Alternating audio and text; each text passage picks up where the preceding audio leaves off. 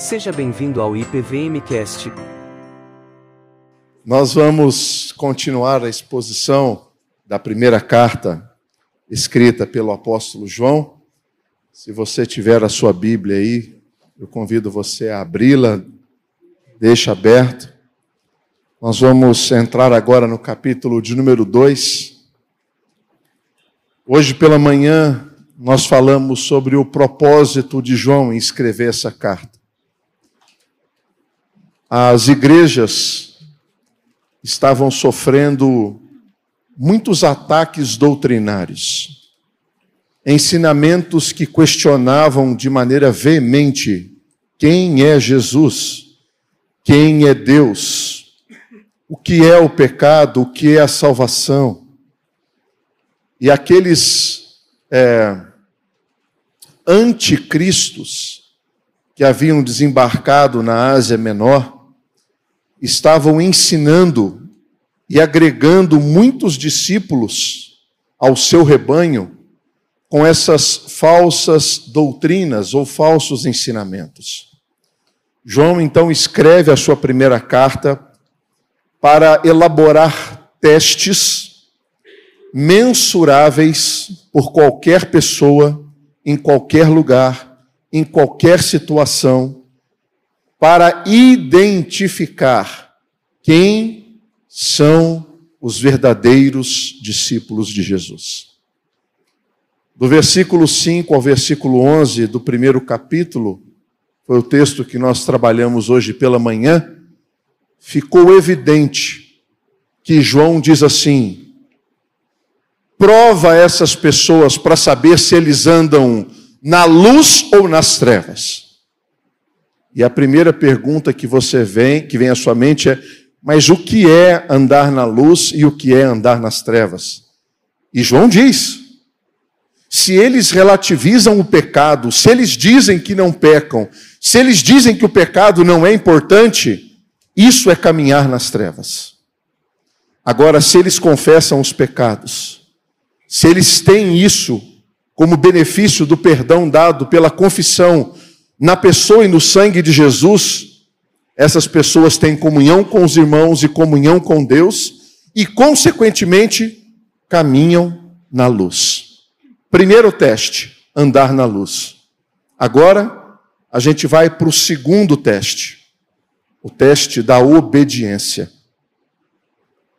E nessas Nesses primeiros versículos do capítulo 2, nós encontramos o seguinte relato: Filhinhos meus, essas coisas vos escrevo para que não pequeis. Quais coisas? Tudo aquilo que ele havia dito nos versículos anteriores sobre a importância de caminhar na luz confessando pecados. Se todavia alguém pecar, temos advogado junto ao Pai. Jesus Cristo, o justo. E Ele é a propiciação pelos nossos pecados. E não somente pelos nossos próprios, mas ainda pelos do mundo inteiro. Ora, sabemos que o que temos conhecido, sabemos que o temos conhecido por isto, se guardamos os seus mandamentos. Aquele que diz, eu o conheço, e não guarda os seus mandamentos é mentiroso. E nele não está a verdade. Aquele, entretanto, que guarda a sua palavra, nele verdadeiramente tem sido aperfeiçoado o amor de Deus. Nisto sabemos que estamos nele.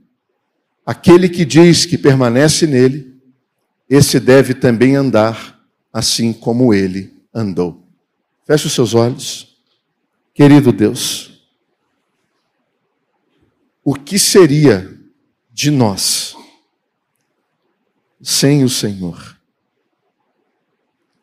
O que seria, Deus, da tua igreja sem a presença do Espírito Santo? Por isso, nesse momento, eu rogo no nome de Jesus, pela misericórdia do Senhor sobre a minha vida na tremenda responsabilidade de expor a tua palavra e de ser fiel ao teu ensino. Eu clamo, Deus, para que a igreja de Jesus ouça, entenda, obedeça e glorifique o teu nome por meio da exposição da tua palavra. Eu oro assim no nome de Jesus, o nosso Senhor e Redentor. Amém. Agora que João estabelece a diferença doutrinária básica entre os discípulos e o mundo, entre os discípulos e os anticristos. Pastor, já é a segunda vez que você fala essa palavra e eu não gosto. Ouve o, ouve o sermão de manhã que você vai entender melhor. Ele recorre a testes que vão distinguir o comportamento dos verdadeiros discípulos. No versículo 5 a 11 do capítulo 1, parece que João fala para os de fora. Parece que João está falando majoritariamente para aqueles que estavam à margem da vida cristã, se dizendo integrantes da vida cristã. Agora, no capítulo 2, João muda o discurso, porque ele vai utilizar uma palavra cheia de afeto, que é filhinhos, com muito amor.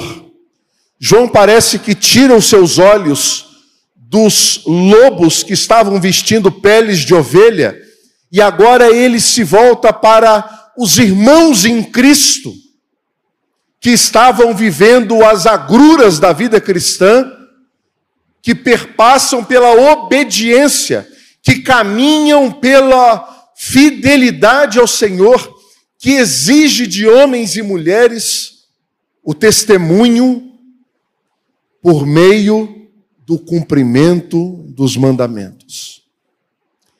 E nessa comunicação, João agora estabelece um outro teste. E ele vira os seus olhos para o seu público e fala: Filhinhos, meus queridos filhos. João provavelmente já é um homem avançado em idade. Ele já tem muita experiência na vida cristã. E como toda pessoa que tem muita experiência na vida, ela acaba ficando muito boa em diagnósticos. Não se tem muita paciência para o tratamento, mas fica boa em diagnóstico. Você já foi naquele mecânico antigão que você chega, para com o carro, ele só ouve o clec, clec, clec, clec. Já sei o que, é. Um bom diagnóstico. João está assim. Ele está afiado em fazer diagnósticos de verdadeiros e falsos discípulos. E no versículo 2, perdão, no versículo 1, capítulo 2, ainda com a questão do pecado em mente, porque hoje de manhã foi só pecado, né? Pecado, pecado, pecado, pecado. Ainda com esse pecado ecoando nas suas nos seus escritos, ele diz: Meus filhos, filhinhos meus, estas coisas vos escrevo para que não pequeis. João está preocupado com a ideia de que aqueles que estão ouvindo a sua palavra, como que eles vão lidar com essa realidade do pecado? E aí ele traz uma nova perspectiva dentro da sua carta, dizendo o seguinte: Eu escrevo tudo isso para que vocês não pequem. Se, todavia, alguém pecar, temos um advogado junto ao Pai. A construção dessa frase, se todavia alguém pecar, ela expressa uma possibilidade. Você já leu bula de remédio? Leu? E ainda tomou o remédio? Você teve coragem? Depois que você lê bula, você não toma o remédio. Quando você lê aquelas possíveis reações adversas, você não toma o remédio. Porque você vai tomar um remédio para dor de cabeça, correndo o risco de ser internado no hospício. Porque fala lá, ó, lá, visões, né? Você pode ter ali tonturas, loucura, alucinação, vertigem, não dirija, não ande. Fala, meu Deus, não vou tomar essa. Eles estão trazendo advertências. Falam, olha, o sentido dessa frase é o mesmo. Olha, você é um cristão, você não vai pecar. Não é possível. Mas, se porventura acontecer algo sobrenatural e você pecar, Gustavo, você tem certeza que é o público que você. Esse é o público mesmo? Essa é a percepção do texto. Estamos distantes dessa realidade? Essa é a percepção do texto. Para João, o pecado é uma fatalidade, é um acidente, é um erro de percurso. E aí ele diz: se porventura essa fatalidade acontecer com você, não se esqueça, nós temos um advogado. A palavra advogado aqui é uma palavra que a gente já conhece do vocabulário de João do seu evangelho. Só João vai utilizar essa palavra na língua original. A palavra aqui é paracletos. Ah, pastor, eu estou fazendo a conexão com João 15, quando ele fala sobre a vinda do Espírito Santo, que é o Paracletos, é verdade. João está estabelecendo uma conexão direta com aquilo que foi dito nas palavras de Jesus, com essa nova orientação para ele. Lembrem o que nós ouvimos. Nós temos alguém em nosso favor diante do Pai, nos defendendo do acidente que aconteceu conosco. Puxa! Tudo isso aqui nesse versículo, tudo isso, não é algo para acontecer. Mas se porventura acontecer, não se esqueça: Jesus é o nosso advogado. Que é a boa notícia? Não tem honorários diante do Pai. Versículo 2. Ele é a propiciação pelos nossos pecados, não somente pelos nossos próprios, mas ainda pelo mundo inteiro. A discussão de João sobre o relacionamento de Jesus com os pecadores, ela tem uma mudança muito brusca aqui porque ela, ela sai de um motivo da legalidade, da lei, ele termina falando do justo, justo é lei, e ele parte agora para um princípio não mais da legalidade, mas do sacrifício que Jesus Cristo fez. Jesus Cristo, ele é a propiciação pelos nossos pecados. João muda a linguagem. Não é mais aquilo que você faz, é aquilo que ele fez. Ele é a propiciação. Que palavra que é essa, Gustavo? Essa é uma palavra interessantíssima, porque ela não tem outra utilização no Novo Testamento. Ela aparece aqui. E como é que a gente sabe a tradução desse negócio? Bom, aí vem as possibilidades. Duas correntes.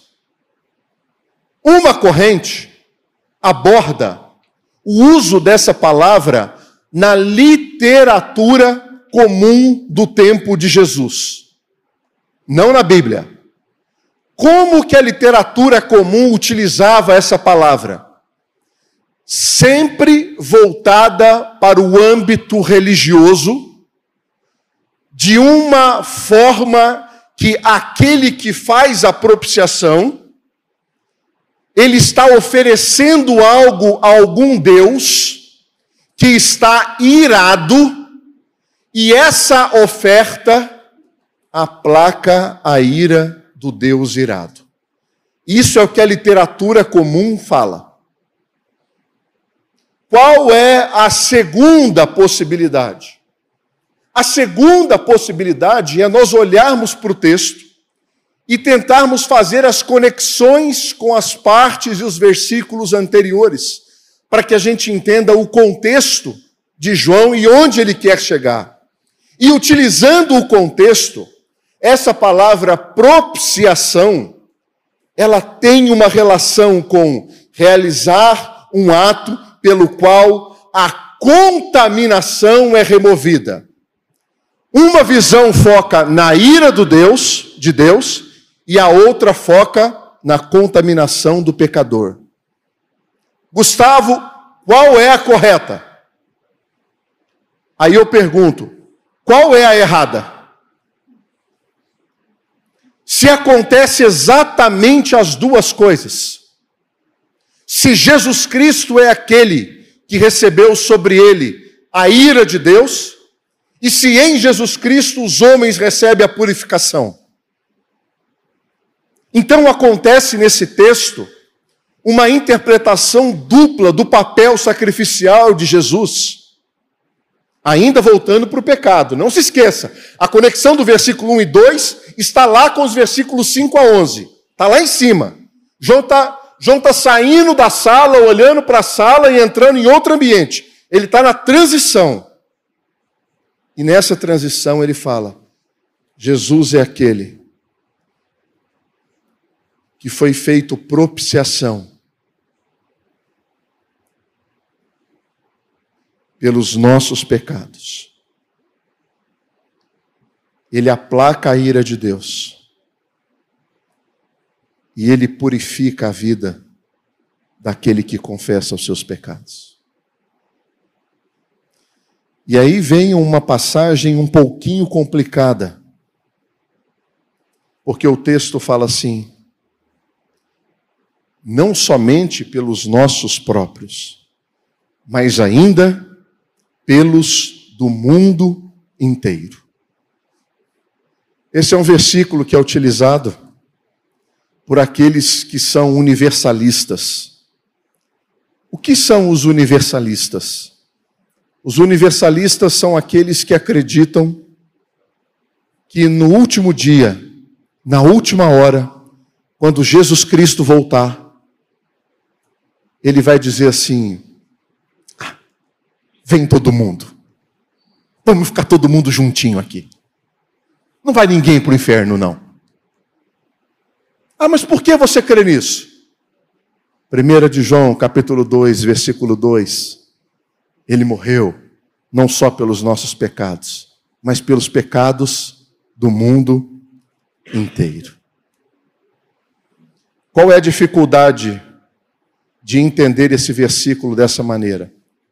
Bom, uh, existem alguns pontos aqui que podem nos ajudar a entender um pouco melhor esse versículo. Eu não tenho a pretensão de chegar numa conclusão final de uma controvérsia que dura algumas centenas de anos, mas eu preciso expor para vocês alguns pontos que podem nos ajudar a compreender um pouco melhor.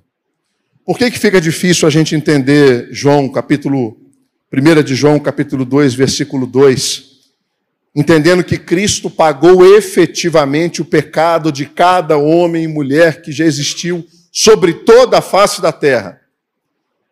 Como é que você concilia essa expressão, uma vez que Jesus Cristo mesmo disse que no meio do seu povo tinha ovelhas e tinha lobos, que no meio do povo tinha joio e tinha trigo, que no dia do juízo final ele iria falar: Aparta de mim, eu não te conheço. que ele preparou um local chamado inferno para a condenação de todo aquele que não crê. Como é que você concilia com tudo isso? Isso é um grande problema. Você vai ter uma grande dificuldade se você for um universalista. Cristo sofreu e morreu em vão por milhares de pessoas que irão para o inferno. A morte dele foi em vão para essas pessoas. Você acredita mesmo que a pena paga por Cristo no lugar dessas pessoas não foi válida? Porque os perdidos pagarão novamente no inferno. Então, o que ele sofreu não foi válido? Você acredita que o sacrifício de Cristo apenas torna possível a toda e qualquer pessoa se salvar, mas não garante a manutenção da salvação? Por isso elas vão para o inferno? Porque essa é uma outra possibilidade. São aqueles irmãos que não creem que quando o Espírito Santo nos convence do pecado, o sangue de Jesus nos lava, nós nos tornamos novas criaturas nós nos sustentamos como salvos? Ou é Jesus? Porque se você acredita que você se sustenta como salvo, você deve ser, como o apóstolo Paulo diz em 1 Coríntios capítulo 15, mais infeliz de todas as criaturas. Porque para você, Jesus só serve para as coisas desse mundo. Porque para lá você se garante. Aqui ele me ajuda, mas lá eu me garanto. Então, nós temos aqui um grande problema. Gustavo, de que maneira então nós podemos interpretar esse texto? João pode estar, pode estar é, utilizando a palavra mundo como sendo o local mais distante onde os discípulos de Jesus Cristo estão. Terras conhecidas e terras desconhecidas em todo o mundo. A percepção mais sólida que eu acho que a gente deve caminhar é aquela percepção reformada, tradicional, pautada na visão de Agostinho. Quando ele faz a distinção do sacrifício de Cristo, ele fala o seguinte: a morte de Jesus, ela é suficiente para salvar o mundo inteiro. Mas ela é eficaz exclusivamente para aqueles a quem Deus quer salvar. Suficiência e eficácia. Gustavo, você pode explicar isso um pouco melhor? Posso. Existe alimento suficiente no mundo para que ninguém passe fome. Mas pessoas morrem de fome ainda. Mas tem alimento suficiente. Mas esse alimento ele é eficaz para alguns. Existe conhecimento e recursos financeiros para que todas as pessoas que estão sobre a face da terra não vivam abaixo da linha da pobreza. Mas esses recursos não são eficazes para essas pessoas que estão abaixo da linha da pobreza. Suficiência e eficácia. Assim a gente compreende um pouco melhor esse versículo. Versículo de número 3. Agora João definitivamente sai da sala do pecado e entra no teste voltado para a questão da obediência. E ele diz de maneira muito clara, versículo 3. Ora, sabemos que o que temos conhecido sabemos que o temos conhecido por isto, se guardamos os seus mandamentos. João ele vai contestar toda a estrutura de conhecimento intelectual do seu tempo. João está escrevendo para combater ideias. Então ele parte da palavra de conhecimento não é um conhecimento de quem foi apresentado, assim, Gustavo, Jesus, Jesus, Gustavo, muito prazer, foi bom, te, foi bom te conhecer, e vai cada um para um lado. Não é esse conhecimento. João também não está falando de um conhecimento meramente cognitivo. Porque eu, eu acredito que não tenha ninguém aqui presente, ou que esteja me ouvindo, que não conheça o nome Jesus. João está aprofundando o conceito de conhecimento. E a palavra que ele utiliza aqui, ela tem o sentido de conhecer pessoalmente, intimamente, as suas vontades, os seus preceitos, as suas leis, os seus desejos, mais ou menos como um relacionamento de pessoas que são muito próximas e se comunicam com o olhar. Isso acontece mais em casamentos. Os maridos vão me entender agora. Às vezes nós levamos a, a esposa para alguns compromissos que são chatos para elas. E aí ela só olha para você e ela está olhando assim. E você sabe que esse olhar dela é: você tem cinco minutos para a gente ir embora daqui. Não mais que isso. Conhecimento de intimidade. Projeto o versículo 3 de novo. Sabemos que o temos conhecido por isso. Olha que interessante. João não estabelece aqui uma prova de conhecimento intelectual. Ninguém tem que fazer aqui a OCB. Sabe o que é isso? Ordem dos Cristãos do Brasil. Ninguém tem que prestar essa prova. Ninguém vai perguntar, por gentileza, explique as posições contrárias ao infralapsarianismo. Essa é a condição para você receber a ordem dos cristãos do Brasil. Ninguém vai perguntar para você sobre a complexidade da formação do cânon das Escrituras. Ninguém vai perguntar para você. João só diz uma coisa. Se você quiser saber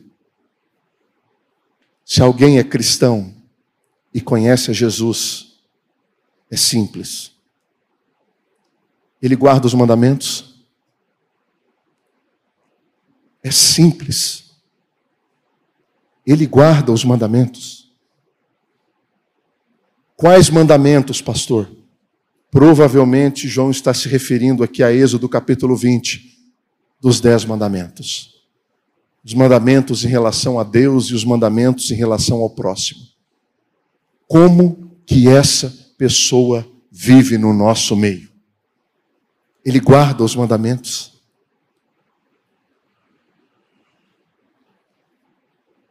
na visão de João, conhecer a Deus não é uma confissão. Na visão de João, conhecer a Deus não é uma experiência mística. Louvemos ao Senhor. Não é. Na visão de João, não é se você canta, Siri canta lá na praia. Não é se você fala, segura que a mala cai. Essa não é a preocupação de João. João não está nem aí para isso. Para João, essa pessoa que está no nosso meio, que está cuidando das nossas crianças, que está ensinando no púlpito da igreja, que foi eleito para ser presbítero, para ser diácono, que canta no coro, essa pessoa obedece os mandamentos de Deus? Testes mensuráveis que não dão margem para erro. ou é ou não é. Pastor, eu estou ouvindo tudo isso e, e eu peco. Lê de novo o versículo 1 e 2, tá bom? Lê. Se pecar, tem um advogado, peça perdão, recomeça, levanta e continua. Vamos lá. Testes que são fáceis de serem compreendidos e visíveis a qualquer pessoa.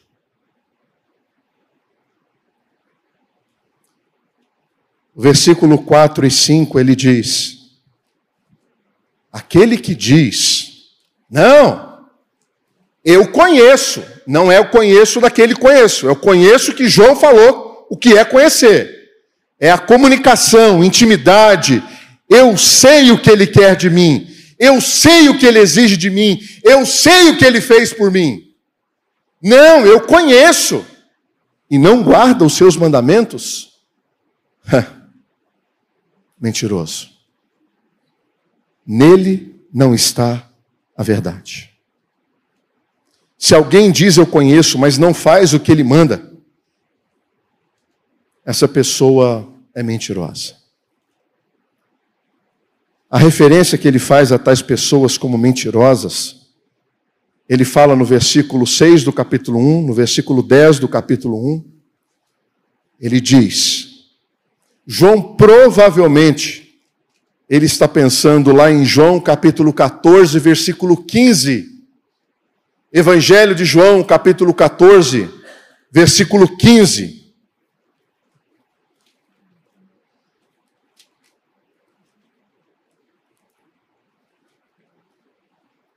Se me amais, guardareis os meus mandamentos. Põe o verso 21 agora, até o 24. Aquele que tem os meus mandamentos e os guarda, esse é o que me ama. Aquele que me ama será amado por meu Pai. Eu também o amarei e me manifestarei a ele. Disse-lhe Judas, não Iscariotes onde procede, Senhor, que estás para manifestar-te a nós e não ao mundo? Respondeu Jesus: Se alguém me ama, guardará a minha palavra e meu Pai o amará.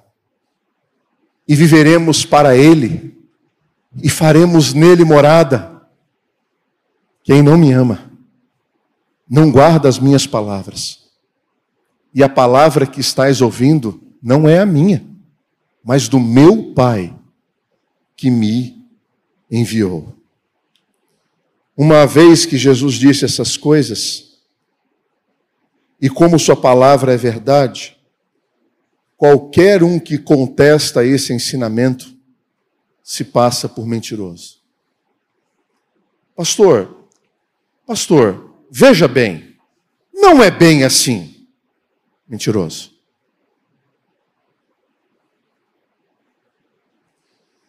No versículo 5 do 1 de João, capítulo 2, ele fala da contraparte positiva. Aquele, entretanto, que guarda a sua palavra, nele verdadeiramente tem sido aperfeiçoado o amor de Deus. Nisto sabemos que estamos nele. Se você é uma daquelas pessoas que olham para esse texto e falam assim: uma linguagem gramatical um pouco complexa, né? É verdade, isso está tá refletindo exatamente a língua original. Por que, que ela é complexa? Porque a gente tem uma afirmação: se alguém obedece a sua palavra, se alguém guarda a sua palavra. E a gente tem aqui absolutamente duas, dois desdobramentos, duas conclusões para uma afirmação, diferente de toda a construção do texto anterior.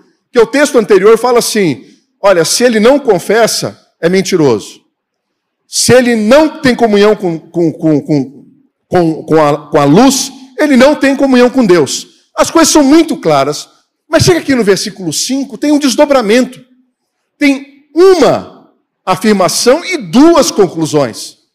Aquele que guarda a sua palavra, poderia acabar assim: nele verdadeiramente tem sido aperfeiçoado o amor de Deus. Só que continua, nisto sabemos que estamos nele. Então, essas duas conclusões aqui são, de fato, conclusões que só aqueles que guardam a palavra de Deus podem chegar. Eles são aperfeiçoados no amor e todo mundo sabe que eles estão em Deus. Não há dúvida. Está claro. Eles estão em Deus. Verso 6. E aquele que diz que permanece nele, esse também deve andar, também esse deve também andar assim como ele andou. A máxima do versículo 6 descreve a pessoa que afirma viver nele. O apóstolo ele acrescenta aqui um aspecto muito prático a respeito daqueles que afirmam viver em Jesus. Ele vai utilizar a palavra permanecer. Antes do apóstolo João falar sobre a vinda do Espírito Santo, ele conta aquela ilustração sobre a videira. Lembra de João 15, a videira? Eu sou a videira, meu pai é o agricultor. E pelo menos dez vezes ele vai utilizar a palavra aquele que permanece em mim, eu permanecerei dele. Permanecimento, permanecimento, permanecimento. Gustavo, qual é a conexão de permanecimento com obediência? A conexão é clara. Só obedece quem tem a liberdade de obedecer ou não obedecer. Obedecer não é falta de liberdade. Obedecer é liberdade que Deus nos dá. Só permanece aqueles que obedecem. Estar na videira é uma escolha feita de obediência. Não depende de Deus obedecer. Depende de mim. Depende de você não é uma exigência do Espírito que Deus fez. Espírito, faça com que eles obedeçam. Não. Obediência é um princípio daquele que entendeu o que foi feito. Qual é a nossa luta com os nossos filhos? Obediência. Por quê? Porque os miseráveis parecem que não entendem. Tem algumas frases lá na minha casa que assim, eu já não aguento mais falar. Apaga a luz. Põe o chinelo. Ah, parece Obediência é um princípio que só aquele que entendeu o que foi feito pode fazer. E ele fala: como que nós obedecemos? Andando como ele andou.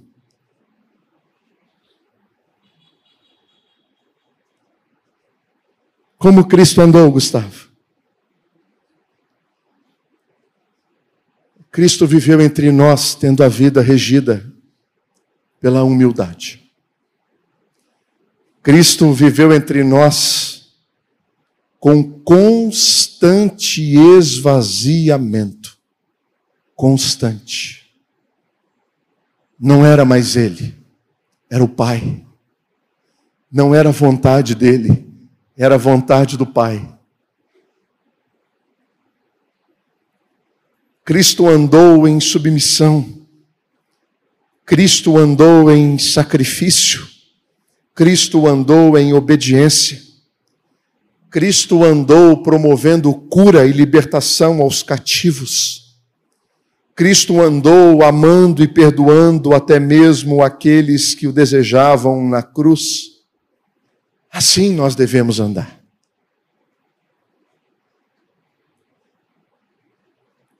Vocês sabem o que significa a palavra cristão? Cristão é diminutivo de Cristo.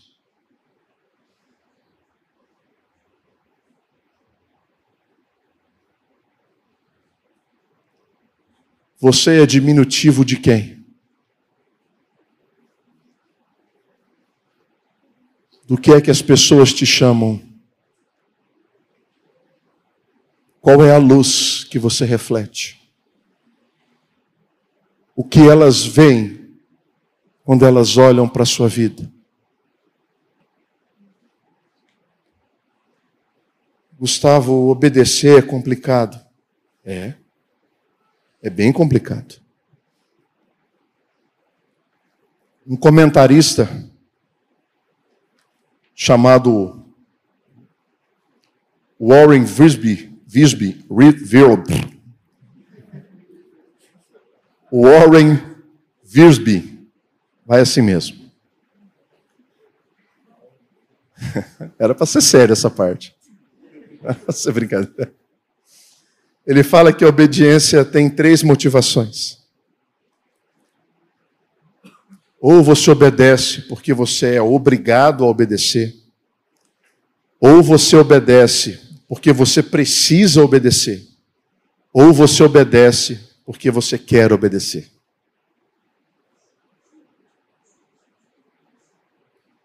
Um escravo obedece porque ele é obrigado a obedecer. Ele não tem liberdade. Nenhuma. Nenhuma. A grande maioria de nós obedecemos porque nós precisamos obedecer. Por exemplo, quando o seu soldo está em jogo, quando o seu salário está em jogo, quando o seu sustento está em jogo. E na sua empresa, quando a ordem vem de cima, bem, obedeça, benzinho. Para o seu bem, obedeça. Você precisa obedecer. Nós Nós somos cristãos. Nós temos um Pai amoroso que enviou o Filho dele na cruz para morrer pelo nosso lugar. Por que nós obedecemos? Nós obedecemos porque ele fez tudo que eu não poderia fazer. Nós obedecemos porque eu amo.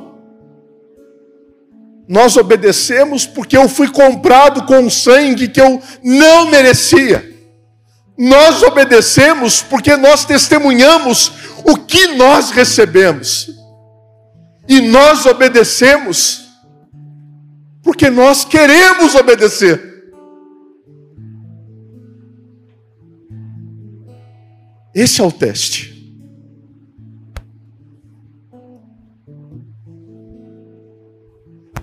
Quem é que são os verdadeiros discípulos?